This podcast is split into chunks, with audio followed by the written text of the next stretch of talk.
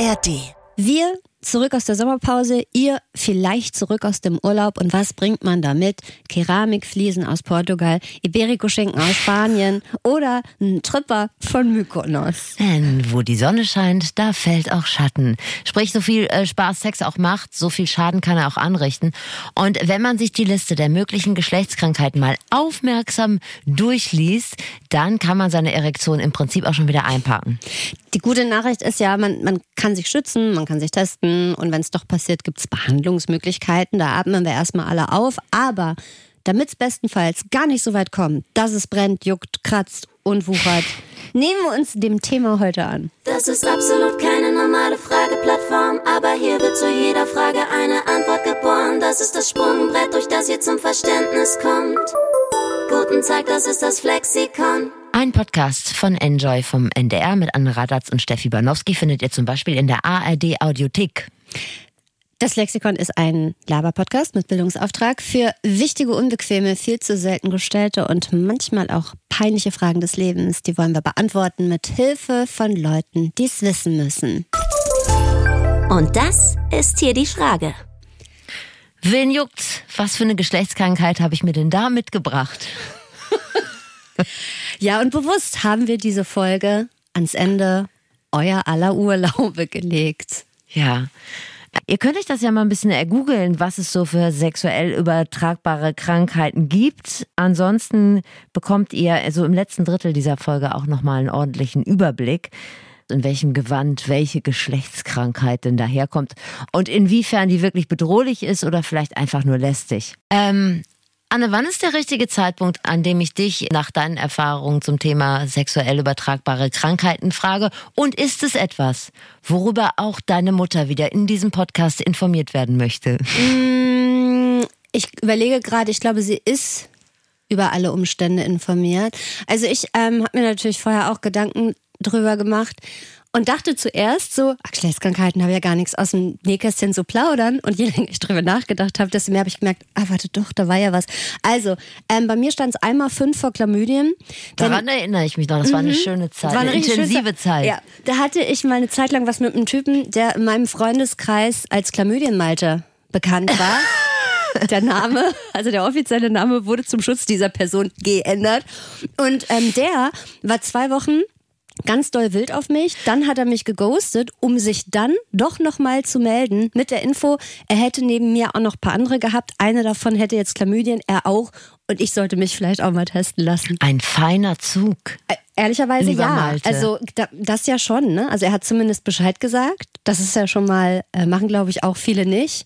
Das Ghosten vorher, das hätte er weglassen können. Wusstest du, bevor ihr euch näher gekommen seid, dass sein Name Chlamydien Malte ist? Nein, den habe ich ihm ja erst. Hast du ihm erst gegeben? Weil ich wollte gerade sagen, das wäre vielleicht ein Hinweis gewesen. Das war sein Insta-Handle. Komisch. Ich habe dann äh, einen Test gemacht, war alles gut, aber das war nicht meine einzige Erfahrung. Ich hatte dann diese humanen Papillomaviren, HPV. Da Das ist wurde nicht ich, so gut. Nee, da wurde ich mal positiv drauf getestet. Das war gar nicht gut. Da musste ich mich richtig auch operieren und impfen lassen. La Paloma-Viren die. Genau, oh, genau. Haben, machen weniger Spaß, als der Name verspricht, muss man sagen. Und ähm, die, den ein oder anderen Scheidenpilz, den haben wir ja wohl alle schon gehabt. Nee, ich nicht. What? Ich bin ein weißes Blatt Papier diesbezüglich. Also, Aber wer noch keinen Scheidenpilz hatte, Ja, der hat keinen Spaß gehabt. Ich kriege das allein schon, Darauf wenn ich eine Packung. Antibiotikum nur angucke. Ja. Davon kriegt man das ja zum Beispiel auch schnell. gut, ich hatte schon mal Fußpilz. Gilt das auch? Das hatte ich noch nie. Das gilt auch Ja. als Geschlechtskrankheit, je nachdem, wie sexuell man Füße so sieht. Habe ich dir übrigens erzählt, wo ich gerade deine Mutter erwähnt habe, dass ich ihr vor kurzem eine private DM schrieb? Nein. Aus, aus der Tasche, aus meiner Tasche raus. Und zwar äh, habe ich nur gemerkt, weil sie mir schrieb so, ach ja, danke Steffi, kann ich nur nicht öffnen. Und ich so, was, was will Annes Mutter? Ich habe ihr irgendwie einen Screenshot von einem Putzmittel geschickt. Ich habe keine Ahnung. Aber das wäre für sie vielleicht gar nicht uninteressant gewesen. Das stimmt. Also es wäre schon legitim, dass du ab und zu einfach mein Handy an dich nimmst, in eine Schublade reinsteckst und zu wichtigen Anrufen wieder rausholst. Steffi, aber an welche kannst du an gar keine Geschlechtskrankheiten Haken machen? Nicht mal einen halben, nicht mal mit Bleistift. Kann ich nicht. Also ich habe mir jetzt auch im Urlaub nichts geholt, es sei denn, man bekommt das, wenn man auf der äh, Spaßbadrutsche ausrutscht. Angeblich ja schon. Angeblich haben ganz viele Menschen sich ja beim Rutschen im Spaßbad haben die sich infiziert. Ja, ah, Ich möchte an dieser Stelle nochmal, also zum einen in Erinnerung rufen, dass sowohl Steffi als auch ich keine medizinische Ausbildung jedweder Art genossen haben, mal abgesehen von zwei Geburten und einer rheumatischen Erkrankung. Da sind wir beide, da haben wir eine Inselbegabung in dieser Thematik. Aber ansonsten. Ja, ich habe es auch mit dem Darm. Kennst du dich auch aus? Möchte, ja. Machen wir auch mal eine Folge zu. Aber ansonsten würden wir schon sagen, jeder halbwegs gute Haut- oder untenrum Arzt weiß natürlich mehr über Geschlechtskranken als wir. Nichtsdestotrotz habe ich nochmal ganz im Sinne Bio siebte Klasse Sexualkunde einen ganz kurzen Abriss über, über STI, über Sexually Transmitted Infections vorbereitet, Steffi.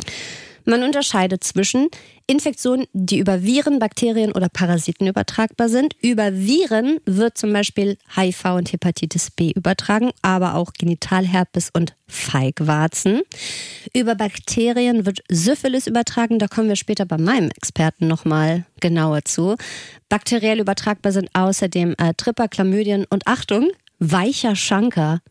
Ja, weißt du, Tripper ist ja harter Schanker. Ach so, ich, Mhm. ich finde, das klingt wie so ein 2-Euro-Schnaps aus, dem, aus der Kneipe an der Ecke.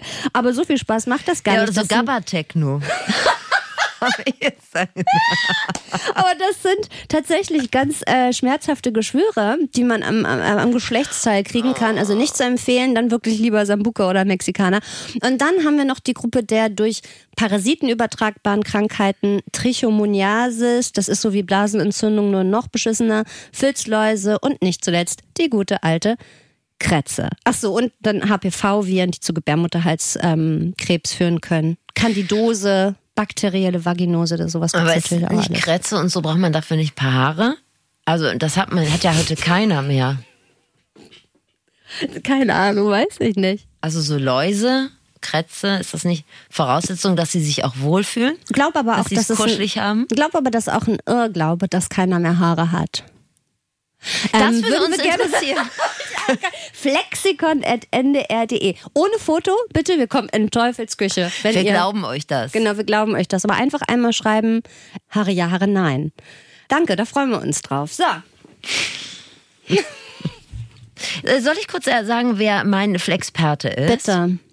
Ich würde übrigens nachher noch total gern von meinem Urlaub erzählen. Ist Unbedingt. jetzt so abgebügelt mit deiner Nein, ich mit möchte deinen alles über dein Fachkenntnissen, aber ich habe da noch einiges zu Wir haben noch sogar Hörernachrichten bekommen mit Nachfragen, ob du in eurem kleinen Camper eine Mini-Tomatenpflanze mitgeführt hast, weil Das das, angeblich.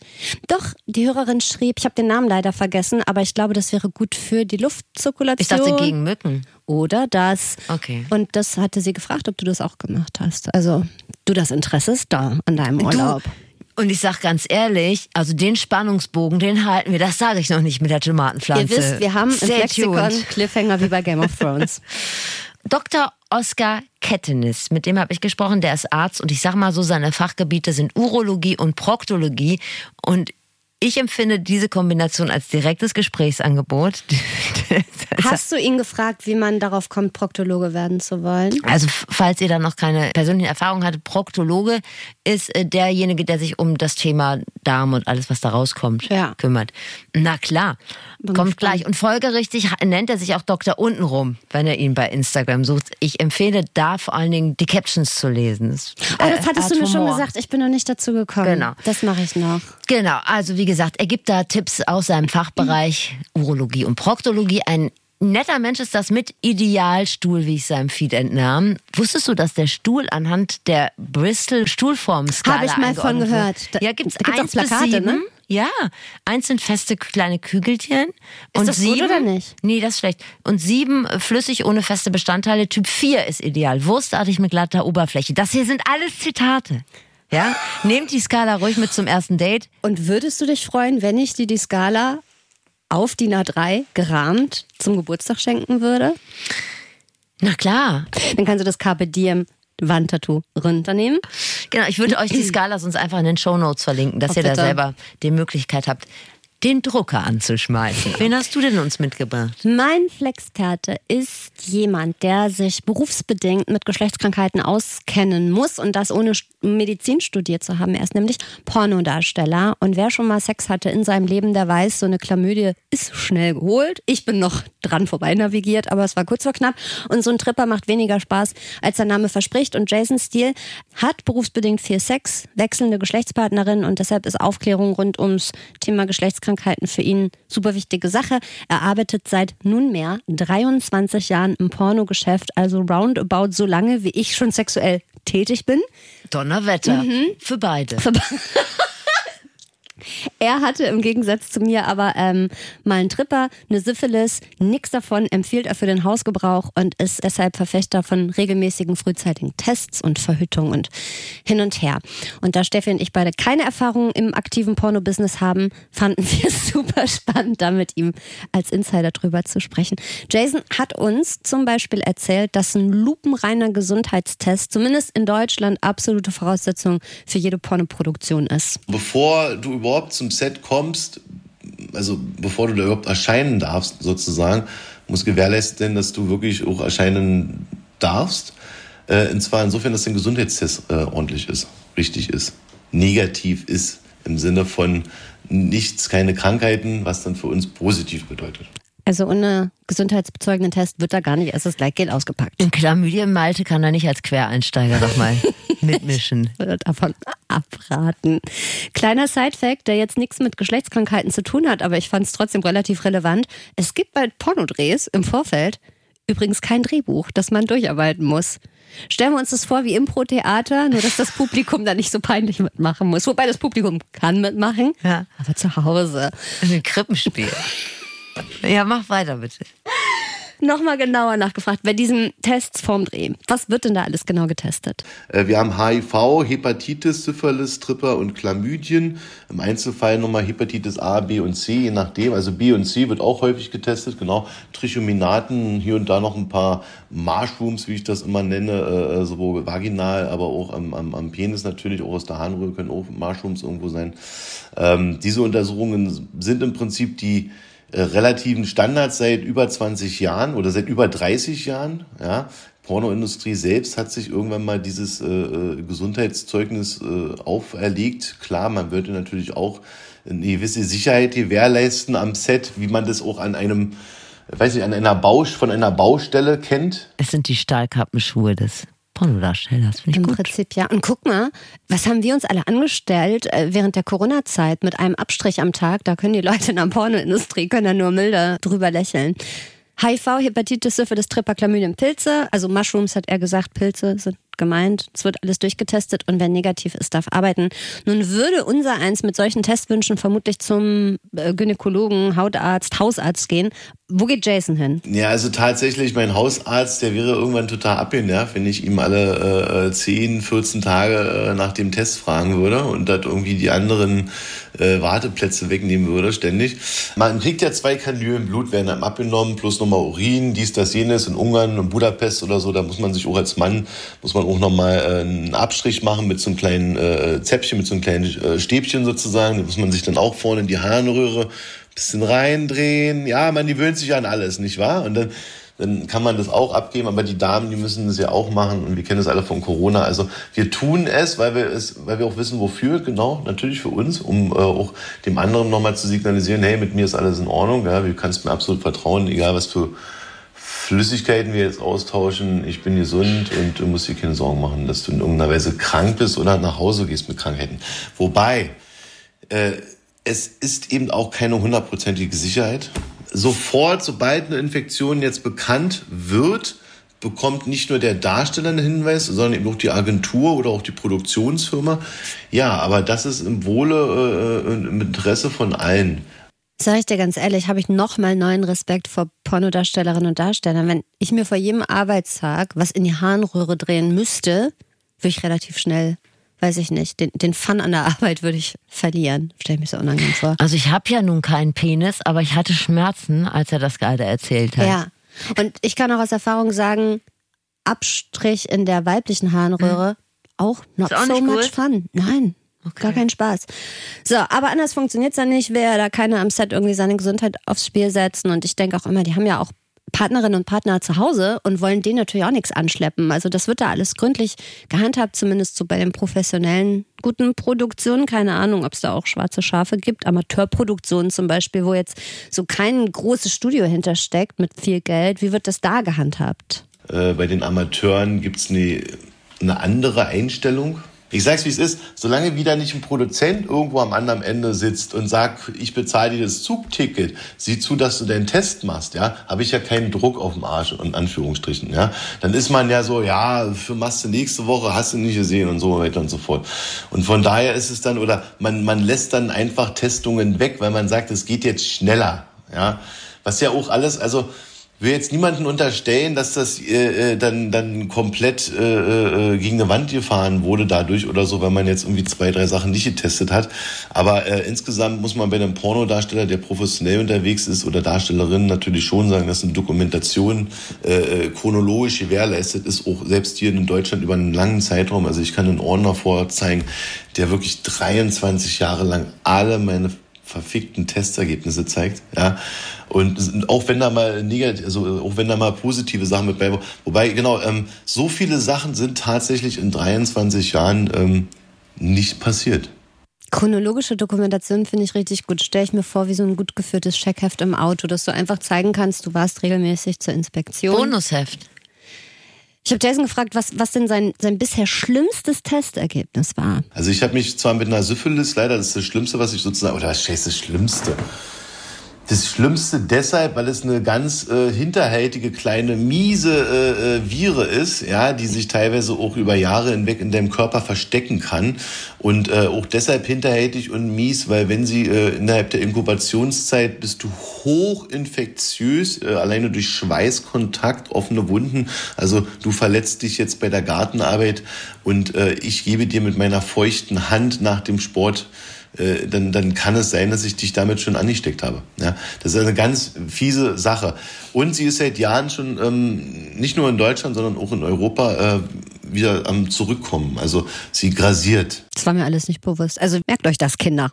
Jason auf jeden Fall, unangenehme Syphilis-Diagnose. Wie hat er denn damals darauf reagiert? Für mich ist erstmal so eine Welt zusammengebrochen, weil ich wusste, äh, ich bin erstmal Arbeitsausfall, dann wusste ich nicht, von wem ich es hatte, wie ich es bekommen hatte. Das hat sich auch bis heute nicht geklärt. Das war also auch so eine Sache.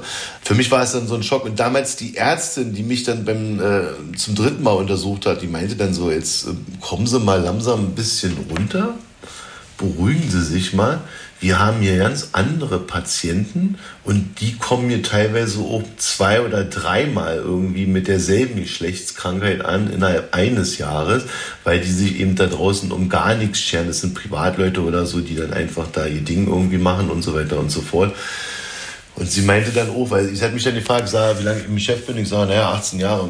Damals war ich 18 Jahre gerade da, weil ich meine, also eine Syphilis in 18 Jahren also das ist wirklich, äh, das ist im Grunde genommen aus ihrer Sicht nichts. Ich glaube das nämlich auch, dass es deutlich mehr Privatleute gibt, die sich, ich sag mal, einen Scheiß um Geschlechtskrankheiten oder Ansteckungsrisiko scheren und die ersten Tests machen, wenn irgendwie äh, Eichel oder Klitoris fast abfallen. Ja, wahrscheinlich gibt es auch relativ viele Leute, da habe ich auch mit meinem Experten noch drüber gesprochen, die erstmal gar nicht zum Arzt gehen, wenn ihnen das wahnsinnig peinlich, peinlich, ist, ist und weil ja. das vielleicht auch einen längeren Erklärungsratenschwanz mhm. nach sich ziehen würde. Als bei einem Pornodarsteller oder Als einer Pornodarstellerin. Arbeitsunfall. Genau. genau. Also die wenigsten sind da, glaube ich, so gründlich und oder vernünftig oder auch so ohne Scham, dann halt wie Jason und seine Kolleginnen und Kollegen. Bleiben wir nochmal kurz bei, bei der Syphilis, weil es wahnsinnig spannend. Was macht man dagegen? Also schmiert man da was drauf, nimmt man was ein? Dann hat man mich auch umgehend zu einem äh, Arzt weitergeleitet, der hat mich dann zwei Tage lang mit Penicillinspritzen versorgt. Die Dinger sind nicht ohne. Also die kriegst du in die Pobacke und du hast de facto 12 bis 24 Stunden einen höllischen Muskelkater an der Stelle. Die spülen alles aus dem Körper raus, gut wie schlecht. Ähm, selbst deine ganze Darmflora wird durcheinander gewürfelt. Du kannst nicht richtig schlafen, du verlierst Gewicht, dies, das, jenes. Also brauche ich nicht unbedingt nochmal. Ja, in dem Augenblick ist man erstmal geschockt. Und der Verdienstausfall ist halt das Schlimme. Bei Chlamydien kann man das abschätzen, 14 Tage. Bei sowas wie eine Syphilis, da kommen die auch schnell schon die Ärzte und sagen, naja, wir müssen genau gucken, wann dieser Titerwert, der Ansteckungswert, unter einem bestimmten Grenzwert gefallen ist. Erst dann können wir dir sozusagen offiziell eine Erlaubnis geben, dass du wieder drehen darfst. Bei mir war es in Anführungsstrichen, Gott sei Dank, ähm, waren es nur so zwölf Wochen. Was heißt nur, aber ja, zwölf Wochen waren zwölf Wochen, ja. Und das wissen ja dann auch alle, ne? Das ist mal schnell Syphilis, äh, Jason. Das will ja keiner. Richtig, so viel Chlamydien, Malte. Und vor allem nur zwölf Wochen Verdienstausfall. Ne? Das ist doch ja krass, das sind drei Monate. Ja, und das ist auch kein Job und auch keine Diagnose, wo du sagen kannst, mach ich aus dem Homeoffice. bei uns geht das, bei ihm nicht. Also das heißt dann wirklich zwölf Wochen keine Arbeit, kein Geld, richtig scheiße.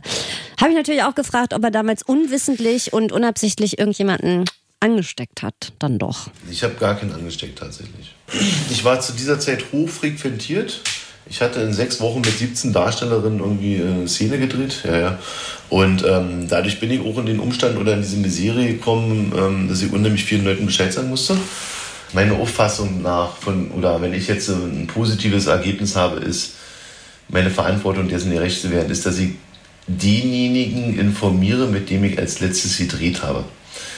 Weil ich muss ja auch für mich selber sozusagen herausfinden, von wem könnte das in Anführungsstrichen sein. Oder ich muss auch denjenigen warnen, weil der hat vielleicht auch noch, oder diejenige hat vielleicht auch noch ein Privatleben oder gar Kinder oder so. Ähm, und und, und äh, selbstverständlich müssen wir natürlich da Acht geben.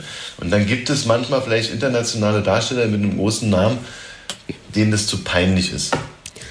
Und dann denkt man ja gerne, ach ja, Pornos, ne, da tanzt die Chlamydie, Slow Fox und da wird der Tripper rumgereicht wie eine Packung Kippen. Aber das ist natürlich ein ziemlich dummes Vorurteil, weil wir haben ja gelernt, gerade da wird sich halt quasi wund getestet, damit eben das nicht passiert. Und Jason sagt, viel gefährlicher als Random Pornodreh sind kinky Partys. Er spricht gleich übrigens über den Kitty, also so nennt er das, der Kitka Club in, in Berlin, falls euch das nichts sagt. Das ist ein Ort der Sinnlichkeit, möchte ich es mal nennen. Da wird gefeiert, aber auch gevögelt, wie man halt Bock hat. Wer in den Club geht, in Anführungsstrichen, als Darsteller oder Darstellerin, der muss sich vor Augen führen, wenn er am nächsten Tag arbeitet, ja, dann, dann, dann, dann, dann, dann kann er vielleicht kein kinky Lifestyle Party äh, äh, Dings treiben. Ja.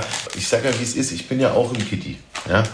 Und ich meine, ich glaube, ich habe schon früh, vor 20, 25 Jahren, habe ich gelernt, mich relativ gut durch die Mengen und Massen, durch die schwitzenden Körper und Menschen zu bewegen.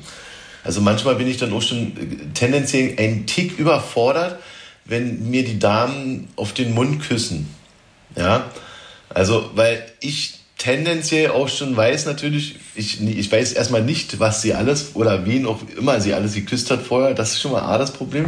Und ich weiß auch tendenziell, ich kann mir selbst diese Chlamydie, ich kann mir auch diese Syphilis, ja, ich kann gut diesen Tripper, aber gut, wenn es schlecht gelaufen ist, ich irgendwie eine Wunde habe oder so, dann, oder, oder, dann kann ich mir auch diesen blöden Tripper natürlich auch holen, ja, wenn es schlecht gelaufen ist. Also ist nicht ganz ohne. Bei so einer Kinky Party muss man vielleicht tendenziell äh, ein bisschen aufpassen. Leute sind sehr freilebend. Also ich würde, äh, und das haben wir früher dann auch so ausgeordnet oder auf dem Radar gehabt, wenn wir gemerkt haben, männliche Darsteller oder auch weibliche Darstellerinnen hatten sich vielleicht nicht so unter hatten, eben hatten einfach ein ausschweifendes Partyleben, dann wurden die Produzenten vorsichtig. Ja? Also auch die anderen Darsteller. Ja? Die haben dann schon hinterfragt, haben gesagt, naja, und dann haben sie auch Hinweise haben gesagt, ey, das ist aber nicht schön oder so oder dies und das. Ja? Also man hat sich dann auch ein bisschen geordnet oder geregelt, sodass man auch dann, also nicht ein schlechtes Gewissen, aber in erster Linie geht es ums Geld verdienen natürlich, klar. Weil ohne den Gesundheitsschein kannst du kein Geld verdienen, wenn du krank bist. So. So, das Kitty, ich möchte mal. Hin. Na, ja, ja, warum nicht? Auch ich tue mal so weltoffen und so. Ja. Und ich finde das auch vollkommen okay, aber so meine Partyerfahrungen gehen auch, tendieren auch eher in Richtung Dämmershoppen im Kleingarten oder Ja. so. Oder mal ein Festival. Ich habe da auch keine Erfahrung, was Kitty anbelangt. Ich auch nicht. Weiß auch nicht, ob die mich da haben wollen. Da muss das Licht schon sehr, sehr dunkel sein. Ich hätte dich da gern, das ist die eine Sache, Ja. aber wir wollen ja nicht vergessen, dass du gerne das Image eines frisch gewaschenen Handtuchs pflegst von dir selbst. ja. Und da würdest du dich dann vielleicht nach so einem Gang durchs schwitzige, hitzige Kitty, würdest du dich vielleicht gar nicht mehr so frisch gewaschen fühlen. Deshalb wäre das, glaube ich, vielleicht auch Ja, gar das nicht. eine ist der Mythos, das andere ist das, was drin steckt. Weißt du, wir müssen eine, Sex, eine. Sexclub. Nein, ich ähm, wollte nur mal sagen, dass wir vielleicht auch manchmal so den, äh, den falschen Eindruck vermitteln. Das Ja. kennen wir alles. Aber ich kenne es nicht. Ich kenne es auch nicht. Nee. War ich auch noch nie. Kommen wir mal aus der Welt eines Pornodarstellers oder aus so Clubs wie dem Kitty zurück in unser Leben, euer Leben. Mit so ein paar, womit wir nicht sagen wollen, dass ihr euch da nicht auskennt, aber mit so ein paar alltagstauglicheren Tipps von Jason. Worauf sollten wir denn alle achten, zum Beispiel bei einem One-Night-Stand? Wenn derjenige mit dir vögeln will, und selbst wenn dann Gummi gerade raus wird, ja, du kannst ja sagen, pass auf hier, ich vögel sowieso nur mit Gummi beim ersten Mal und tralala. Ich teste mich regelmäßig. Allein wenn du das einmal sagst, ja, dann warte die Reaktion ab. Ja. Ist der Typ so, ja, ich bin hoch, dann würde ich schon so, äh, Moment, Moment. Ach so, ja, wann, wann war denn dein letzter Test? Ja, wo gehst du denn dahin bei deinem Hausarzt oder hast du dir ein Labor dafür ausgesucht? Ja, wie schnell ist denn denk? Musst du den auch selber bezahlen oder so? Ja, einfach mal so in den Raum werfen. Ja, einfach mal so in den Raum werfen. Ja, so und, und, und, und, und, dann, und dann gucken, wie derjenige immer noch mit dem Thema umgeht. Ja, ansonsten sage ich immer, guckt euch die Füße von den Jungs an. Die Verhörmethoden, die eigne ich mir gerne an. Das klingt nach jemandem mit Erfahrung. Ich weiß Gut. gar nicht, wie er das gemacht Also im Sinne von, wenn man gepflegte Füße hat, dann auch gepflegte Sch- Geschlechtskrankheiten. Ich glaube, dann, kümmer, Checkheft, ja, oder? dann küm- kümmert man sich um seinen Ja, Körper. okay. So habe ich das jetzt verstanden. Aber es ist richtig gut, dass man sagt, ich teste mich und dann mal genau guckt, wie jemand anders lügt Ja, oder ja, genau. tatsächlich irgendwas Nachvollziehbares sagt. Kann man natürlich nur entlarven, wenn man es selber auch regelmäßig macht. Das wäre von Vorteil, Nicht. davon gehen wir jetzt zumindest bei ihm mal aus. Ja. Aber eigentlich, wenn man in der Szene so unterwegs ist, wäre es ja sogar noch besser, wenn er direkt sagen würde oder sie direkt sagen würde, ich teste mich übrigens regelmäßig. Also das würde mir noch mehr Sicherheit geben. Also Auf dem pro, shoppen. proaktiv ansprechen und mal gucken, wie das geht. Nach der dritten grünen Wiese. Also proaktiv ansprechen und mal gucken, wie das Gegenüber reagiert. Und wenn dann jemand genervt die Augen verdreht, dann kannst du die Hose sicherheitshalber direkt wieder anziehen. Also Appell von Jason an uns alle. Und deshalb alle da draußen, bitte lasst euch noch mehr testen. Ja, baut das einfach standardmäßig mit ein, bringt das immer wieder ins Gespräch, sich selbst um eine Ruhe gönnen, ja, wie auch immer man das handhaben möchte. Und dann äh, einfach schauen, ob der nächste Test in Ordnung ist und dann zack. Also hört auf diesen Mann, geht euch testen lassen. Und ähm, vielen Dank an Jason Steele. Ah, Jason Steele. Jo nee, Jason. Jason Steele. Er hat jetzt fast Jordan Steele gesagt. Gibt's auch einen Jordan Steele? Ich glaube, es ist sowieso nicht sein Taufname. das ist nur so ein Bauchgefühl. Also danke an Jason, dass du mit uns gequatscht hast und uns ein bisschen Richtig gut. aufgeklärt hast. Hast du dich denn mal in das künstlerische Werk von Jason Steele eingearbeitet? Noch nicht. Er hat auch hinten raus noch ein paar Pornotipps mitgegeben, aber die unterschlage ich euch jetzt. Soweit ähm, Ich denke, soll es nicht gehen. kann man ja auch googeln. Genau, so einen kleinen Kanon hat er da zusammengestellt. Eine Trilogie. Ja, es waren, glaube ich, drei Jahre. So eine kleine, Mhm. genau. Bin gespannt auf Doktor untenrum. Genau. Dr. Kettenis, Dr. Oskar Kettenis ist Proktologe und Urologe, also kümmert sich zum einen um den Darm und alles, was rauskommt, und als Urologe um die harnbildenden und harnableitenden mal. Organe. Ich wusste gar nicht, gehen Frauen auch so. Ja, wenn man so zum Beispiel Blasenentzündungsprobleme hatte. Und ich war mal bei einem Urologen, weil ich eine nennt man das rezidivierende Blasenentzündung. Also ich hatte immer wieder Blasenentzündung und dann hat er mir vorgeschlagen, und es war super nett gemeint, dass man ja mal meine Harnröhre spiegeln könnte. Dann habe ich gefragt, wie macht man das? Ja, dann wird so ein Röhrchen wird eingeführt mit einer Kamera und habe ich gesagt, okay, und wenn wir da jetzt irgendwas Blödes erkennen, was dann? Und dann hat er vorgeschlagen, dann könne man die Harnröhre, Achtung Steffi, schlitzen. Und da bin ich ausgestiegen, habe Witzig. gesagt, dann lieber Blasenentzündung. Schönen Wollte ich Abend gerade noch. sagen, hat er vorgeschlagen, dich halb aufzuschneiden Ja, in der. Mitte. Hm. Mochtest du deinen Urologen? Ja, der war, der war sehr nett. Äh, Was ich aber sagen muss, ist, es sind natürlich durchschnittlich mehr Männer beim Urologen als Frauen. Mhm. Weil Und die ich keine hatte- Frauenärzte haben, keine Gynäkologen. Genau. Und ich hatte das Gefühl, ich war da gar nicht so ein willkommener Gast. Also ich hatte das Gefühl, dass den Männern, die mit mir im Wartezimmer saßen, das unangenehm war, dass ich als Frau da saß. So, Ah. das war, äh, also, die haben dann alle ständig da ihre Becher gekriegt und sollten pinkeln gehen und so weiter. Und ich hatte das Gefühl, ich störe. Ach so. Wie bei so einem Stammtisch. Die haben so getan, als hätten die nur mal kurz was vorbeigebracht. So. Gut, ich habe ähm, Oskar Kettenis, also Dr. Untenrum, natürlich gefragt, wie kommt man darauf beruflich, einfach ausschließlich in fremder Leuts Unterhosen zu kramen? Ich sag mal, ich bin da so reingerutscht. ähm, also es ist klar, Klassiker. Also im Endeffekt bin ich da rangekommen, weil die Urologen eigentlich so die lustigsten Leute sind. Die haben so eine gewisse Portion Fäkalhumor. So, und dann habe ich gedacht, na komm, mach mal noch was Größeres, mach mal Allgemeinchirurgie noch dazu. Und dann bin ich zu einem Oberarzt rotiert in die proktologische, also in die Enddarmsprechstunde. Und äh, ja, und da bin ich dann so ein bisschen, bisschen hängen geblieben, weil der hat mir das einmal sehr gut erklärt. Und zum Zweiten äh, habe ich dann auch gedacht, ja gut, als Urologe tastet man sehr, sehr häufig über den Enddarm die Prostata ab. fast in den Po rein und dann macht man als Proktologe ja auch. Und dann dachte ich, das passt. Wo man schon mal da ist. Ne? Stark. Alles mit einem Apfel. Enddarm-Sprechstunde. Richtig. Aber das vielleicht auch mal für euch, für die Zukunft, das kann man einfach mal mitnehmen. Die beste Stimmung ist in der Urologie. Wer Okay. hätte das gedacht? Die Info, die baut viele Sorgen ab, finde ich. Ja. Und äh, von meiner Seite kann ich noch sagen, die schlechteste Stimmung ist beim Kinderarzt. Aber nun gut. Ihr wisst, wenn ihr euer Weltbild neu ordnen wollt, dann seid ihr im Flexikon immer sehr gut aufgehoben. Jetzt aber Geschlechtskrankheiten. Denen hat's Oscar natürlich dementsprechend sehr häufig zu tun. Auf die äh, KundInnen, die da bei ihm meistens ähm, vorstellig werden, da kommen wir nachher nochmal drauf zu sprechen. Da gibt's interessante Geschichten. Heiter, will ich sagen. Den einen oder anderen wird das vielleicht auch noch aus der Kirche raustreiben. So viel will ich sagen. Also was sind denn so die gängigen Krankheiten, die der Dr. Oscar Kettenis so vor pass auf, den Finger bekommt.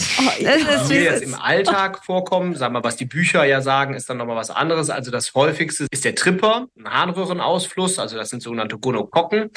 Äh, dann die Chlamydien und was man noch, sag mal, dann häufig hat, diese Feigwarzen, diese Kondylome. Mit den Sachen habe ich eigentlich am meisten zu tun. Ja, und dann habe ich gefragt, ob das das ist, was man, naja, von so einem wankelmütigen sexuellen Lifestyle bekommt oder ob es da andere Gründe gibt. Ja, das ist äh, durch wechselnde äh, Geschlechtspartnerinnen ähm, ist es dann eben so, dass, dass man dann auch mal, das sind auch das Tückische oft an den äh, Geschlechtskrankheiten ist auch mal, dass man sie gar nicht bemerkt. Also die müssen nicht unbedingt immer irgendwie einen Ausfluss oder Schmerzen oder Entzündungsreaktionen am Körper, also weder an Penis noch an Scheide machen. Und dann äh, merkt man es nicht und gibt es dann aus Versehen auch wirklich weiter. Ne? Das macht ja auch keiner extra, denke ich mal. Ja, das ist bei diesen HPV, Human Papillobla-Viren auch. Da hast du auch erstmal, merkst du, gar nichts. Deshalb muss man einmal im Jahr diesen Abstrich machen beim Gynäkologen als Frau, weil nur dadurch kannst du es irgendwie frühzeitig erkennen. Genau. Ja. Und Dr. Unrum sagt, das kommt meistens vom Sex. Und ich habe dann aber nochmal in den Raum geworfen, es könnte ja auch von, weiß ich nicht, von der, im Schwimmbadrutsche kommen. Spaßbad, genau. Ah, Da kommen, nee, da kommen sie dann natürlich alle mit, ich sag mal so den Klassiker, der, der Ehemann, der, der ein Auswärtsspiel gehabt hat, äh, kommt dann, ja, das könnte ich mir doch auch äh, im, äh, im Wellness Center zugezogen haben. Es gibt das, das ist nicht auszuschließen, aber ich glaube gerade, also das tippe ich mal, wenn man so in so einen Dampfbad geht, da ist alles warm, feucht und so und da sitzen alle nackt rum, da kann man sich sowas, denke ich, schon auch mal holen, würde ich denken, ja, aber das ist wirklich höchst, höchst selten. Also die meisten sind dann irgendwann auch so ehrlich, dass sie sagen, nee, war schon auch irgendwas. Ne? Aber die Ausrede haben sie alle parat. Ach, ich war wohl im Hammam gewesen. Ich mag ja auch keine Saunen, ne? Nee, also insofern, das kommt mir sehr zu Pass. Zu, zu Pass, gut zu Pass.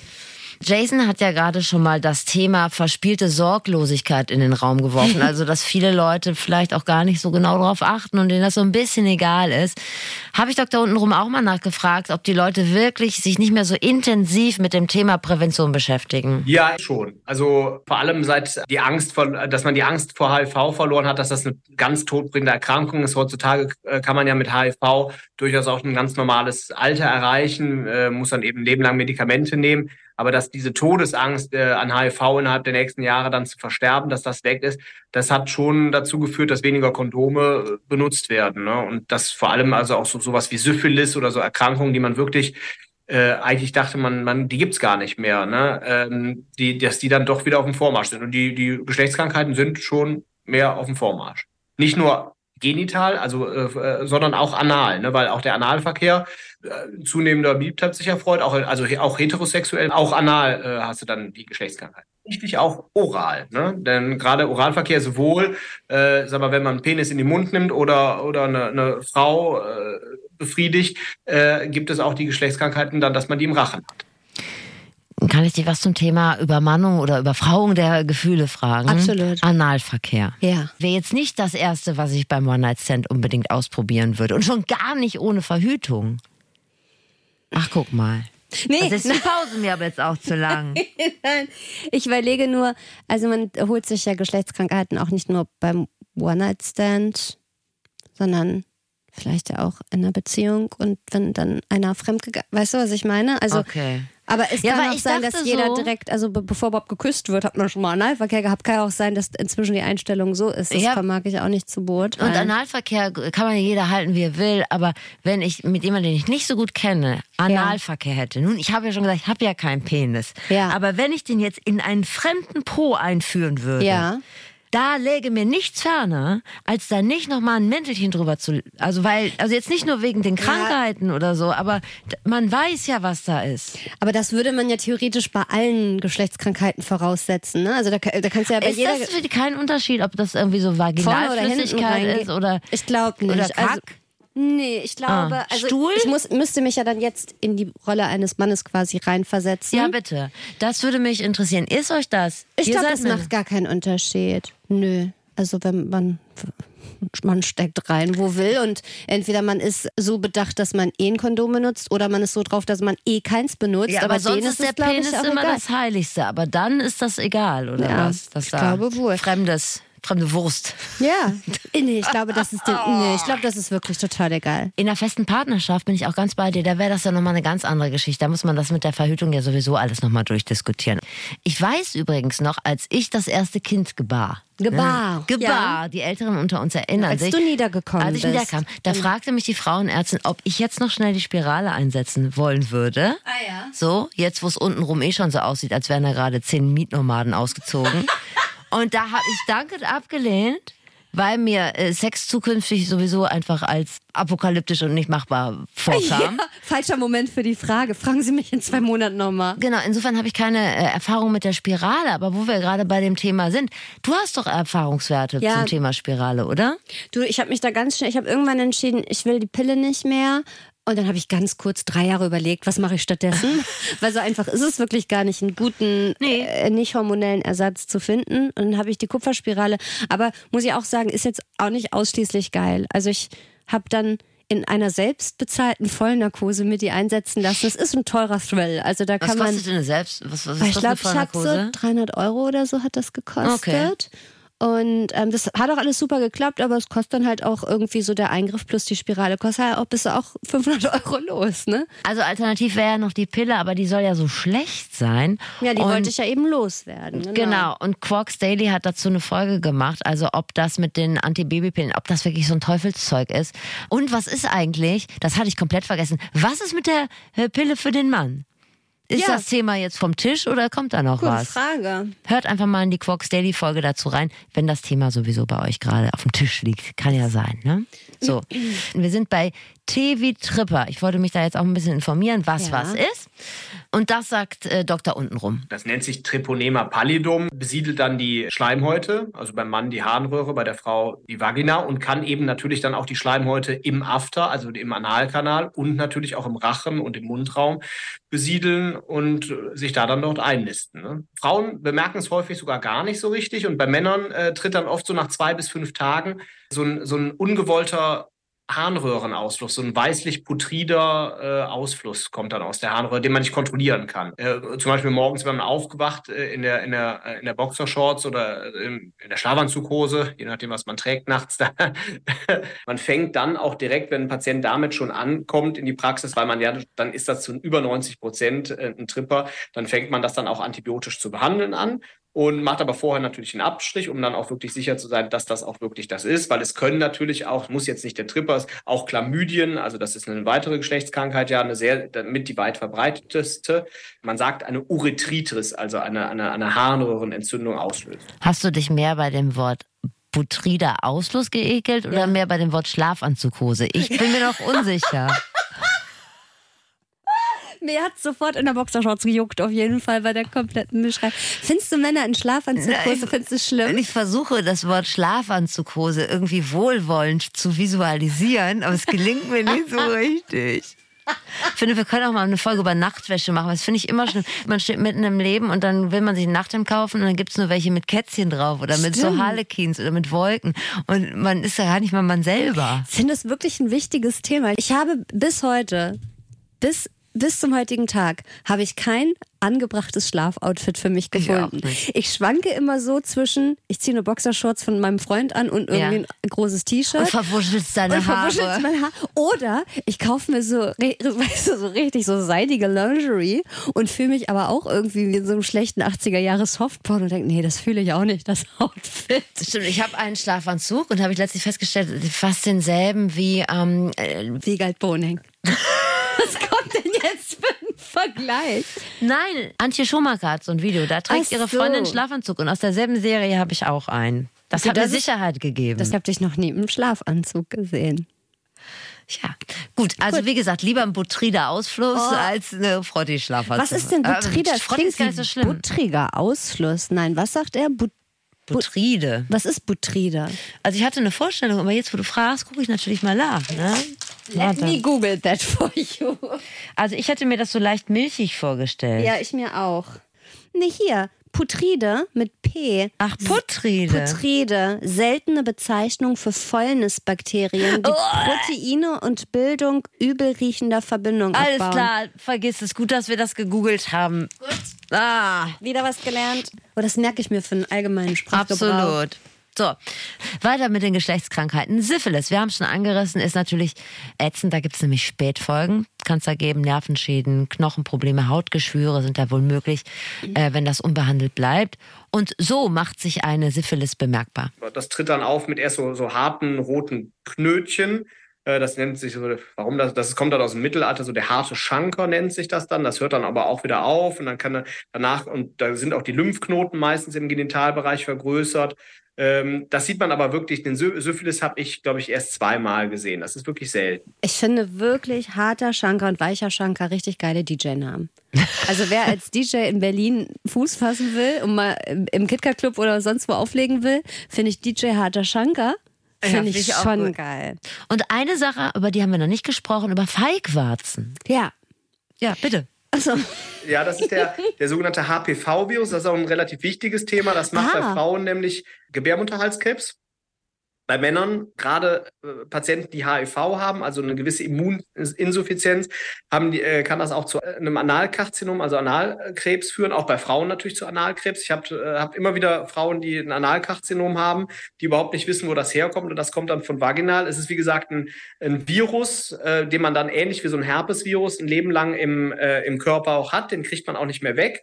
Und da sind sehr, sehr viele Menschen auch Träger von sexuell aktive Menschen. Und da gibt es ja mittlerweile Bestrebungen, und das läuft ja auch schon, äh, Kinder, sowohl Jungen als auch Mädchen, vor, vor ihrem ersten Geschlechtsverkehr dagegen zu impfen, dass diese Erkrankung in den nächsten 30, 40 Jahren ausgerottet. Krass, ich wusste nicht, dass das mit Feigwarzen einhergeht, weil die, die hatte ich glücklicherweise nicht. Ich habe das einfach so weil- weil- äh, durch Überraschung quasi beim Abstrich haben die das rausgefunden. Aber genau diese Impfung, über die er sprach, die habe ich dann auch gekriegt. Die kriegt man aber als erwachsener Mensch nicht mehr bezahlt, die zahlt man dann selber.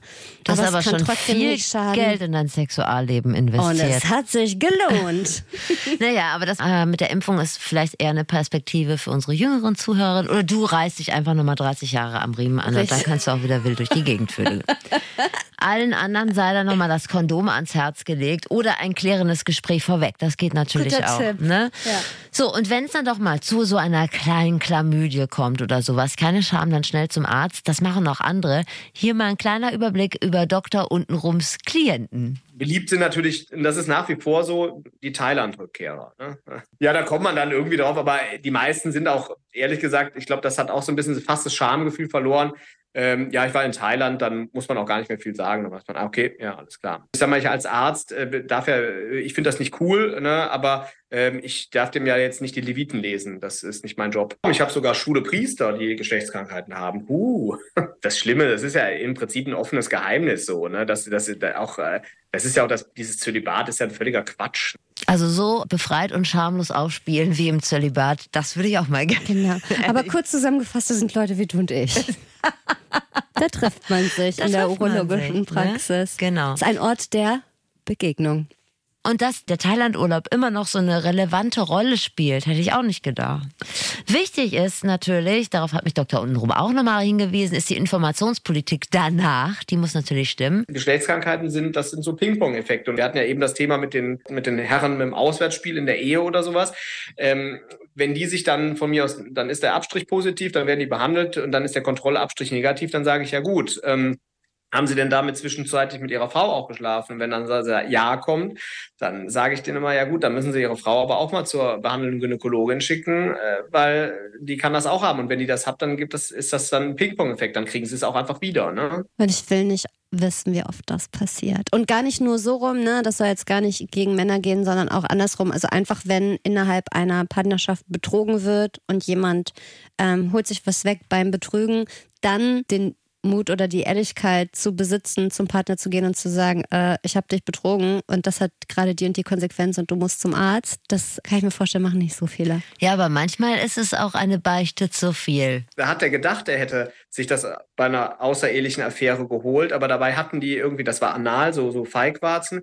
Dabei hatten die nur auf Sri Lanka irgendwie so eine, so, eine, so eine Abführkur mit so einer Darmspülung gemacht und haben beide denselben Schlauch in den Hintern gesteckt bekommen, der vorher wahrscheinlich bei jemandem im Hintern gesteckt hat, der Chlamydien, äh, der, der, nee, der, der, also Kondylome gehabt hat. Und dann hatten beide eben diese Feigwarzen am Po. Und dann habe ich ihm irgendwann, hat er seiner Frau, weil er dachte, es kommt von seinem außerirdischen Affäre, hat er ihr die Affäre gebeicht und dann waren die danach beide hintereinander sogar bei mir.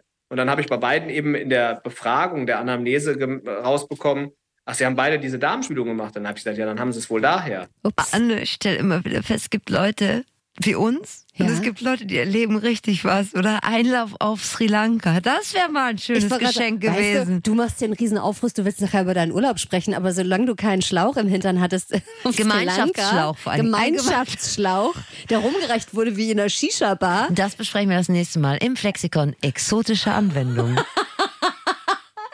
Ja, vielen Dank, Dr. Oskar Kettenis. Ähm, Doktor als Dr. Unrum findet ihr ihn bei Instagram und ich empfehle ihn wirklich. Und wenn er nicht äh, 200 Follow Follies mehr hat nach dieser Folge, ja. dann will ich nicht mehr eure Flexikon-Freundin sein, weil das ist wirklich ein guter Typ. Und auch vielen Dank für dieses offene Gespräch. Da war viel Schönes dabei. Dr. Oskar Kettenis ist ja in Köln, hatte seine Praxis und ja. wir haben ja schon einen Arzttermin in Köln, einen Zahnarzttermin. Stimmt, bei unserer Lieblingszahnarztpraxis. So. Deutschlandreise Ärzte Edition können wir spielen. Nach Köln. Deutschlandreise nach Köln. Naja. Vielleicht, ja. vielleicht findet sich irgendwo noch, weiß ich nicht, ein HNO in, in auf halber Strecke. Ein HNO auf halber Strecke, ja. genau. Osnabrück genau. käme uns sehr entgegen. Und das ist das Fazit. Geschlechtskrankheiten werden nicht nur bei wilder Vögelei übertragen, manche Infektionen übertragen sich beim Küssen oder sogar ähm, beim Nutzen der gleichen Bettwäsche, Handtücher oder bei einem Händedruck. Das ist zwar wirklich super, super selten, kann aber passieren. Das heißt, testen schadet uns allen erstmal nie. Geschlechtskrankheiten sind im Prinzip gut behandelbar. Man muss nur zügig beim Arzt vorstellig werden oder bei der Ärztin. Testen könnt ihr euch, genau, bei ÄrztInnen für Haut- und Geschlechtskrankheiten, in der Gynäkologie, in der Urologie, bei Gesundheitsämtern und inzwischen gibt es auch sogenannte ähm, Checkpoints, zum Beispiel in Krankenhäusern wie dem äh, UKE in Hamburg, die bieten auch Tests an. Oh. Mhm.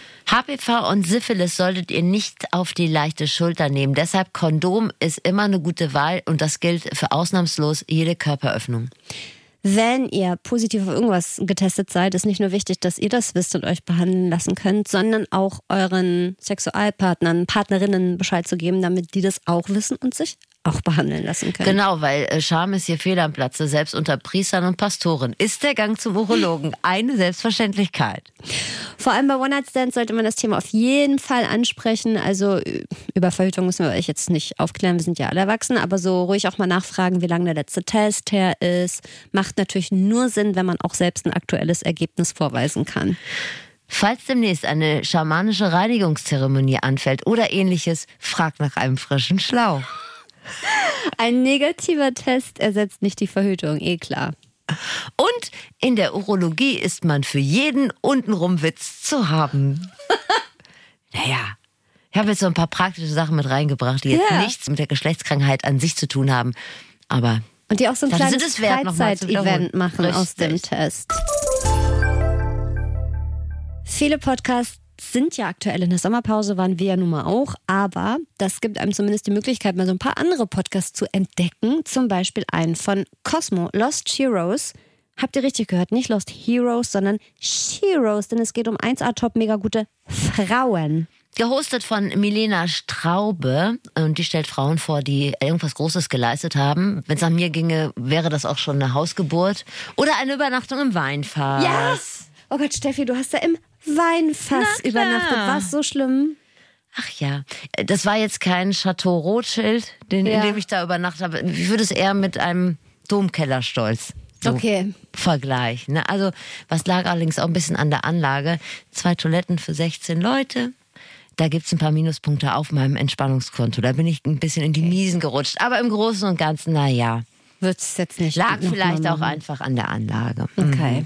Aber wir schweifen ab. Also würde in diesem Podcast jede Frau vorgestellt werden, die in einem Weinfass genächtigt hat, würde das vermutlich zu weit führen. Da würde ja allein ich schon acht Leute kennen. Richtig. Lost Heroes, da geht's eher um Frauen, die erste Professorin der Medizin zum Beispiel, die erste Autorin der Menschheit, die Pionierin des Frauenbasketballs. Also schon mal ein Schlag mehr als im Weinfass pennen, gebe ich zu. Bitte nicht denken, Gott, äh, Geschichtsunterricht, da wird mir direkt schlecht und ich fange im Affekt an, deutsche Bundespräsidenten durchzudeklinieren. Es ist wirklich unterhaltsam und nicht so trockener Lehrstoff, wie manche von uns den vielleicht kennen. Hört doch bitte einfach selbst mal rein, Herrgott nochmal. Lost Heroes findet ihr in der ARD Audiothek und überall, wo es Podcasts gibt. Und ähm, schaut auch gerne bei uns in die Shownotes, da haben wir euch den Podcast verlinkt.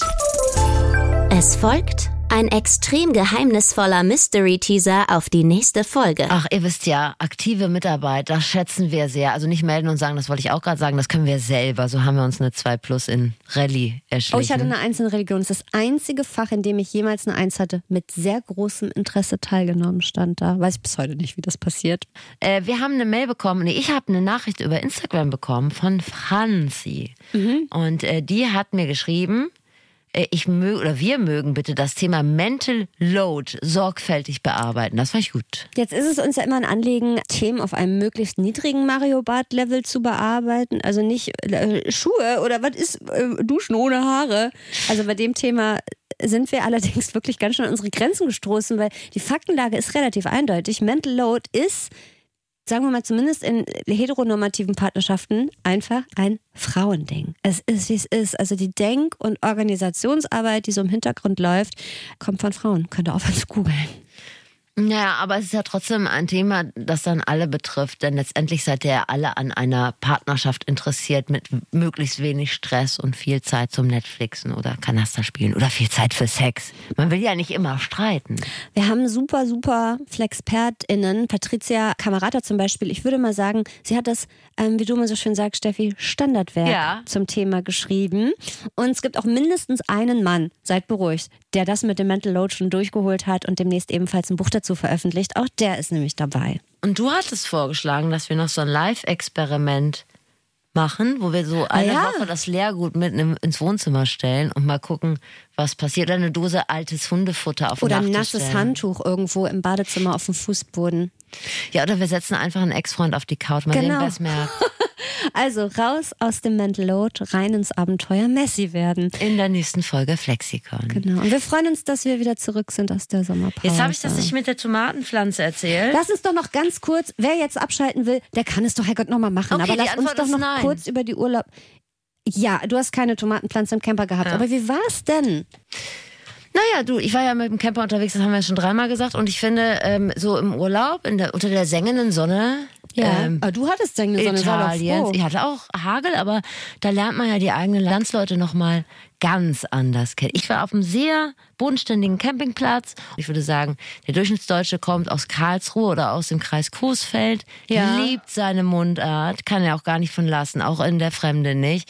Hat so einen leicht überschrittenen BMI und auf jeden Fall noch von, irgend, von irgendeinem Familienmitglied das Gesicht auf der Wade tätowiert. Ist im Grunde genommen auch ein bisschen verschlossen, man bleibt gerne unter sich, es sei denn, man kommt mit so einem Icebreaker-Thema um die? Ecke. Ja, wenn man zum Beispiel sowas sagt, Mensch, das könnten aber auch mehr Waschmaschinen hier auf dem Campingplatz so, sein. okay. Ne? Dann wird man freundlich in die Arme geschlossen, da wird sich Oder verbrüdert. Graubrot verkaufen die gar nicht Nee. am Kiosk. Ja, so. Und da wird man freundlich in die Arme geschlossen und dann äh, werden die Leute auch sehr plauderig. Also im Großen und Ganzen hatte ich ein sehr gutes Bild von uns Deutschen im Ausland. Okay, Das war richtig eigentlich, gut. eigentlich was schön. Das war schön. Da bist du Mensch, da kannst du sein. Ich bin aber trotzdem froh, dass du wieder zurückgekommen bist. Jetzt habt ihr neues Wissen gewonnen. Versteht Dinge, die ihr sonst nicht gut geschissen bekommt. Und im besten Fall habt ihr euch was weggenommen. Bis zum nächsten Mal beim Flexikon. Moderation Steffi Banowski und Anne Radatz. Redaktion Svenja Böhm und Dennis Dabelstein. Sounddesign Dennis Terrei. Rap und Stimme Zabi Pilgrim. Warum brauche ich Schweine, um in den Urlaub zu fliegen? Wo ist der Haken, wenn Banken plötzlich mit hohen Zinsen locken? Und warum zahle ich so viel Geld für Strom, wenn vor meiner Haustür lauter Windkraftanlagen stehen? Hi, ich bin Nils Walker aus der NDR Wirtschaftsredaktion.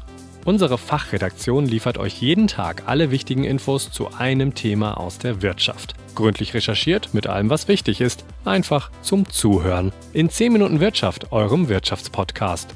Immer Montag bis Freitag gegen 16 Uhr exklusiv in der ARD Audiothek. Wirtschaft muss nicht kompliziert sein.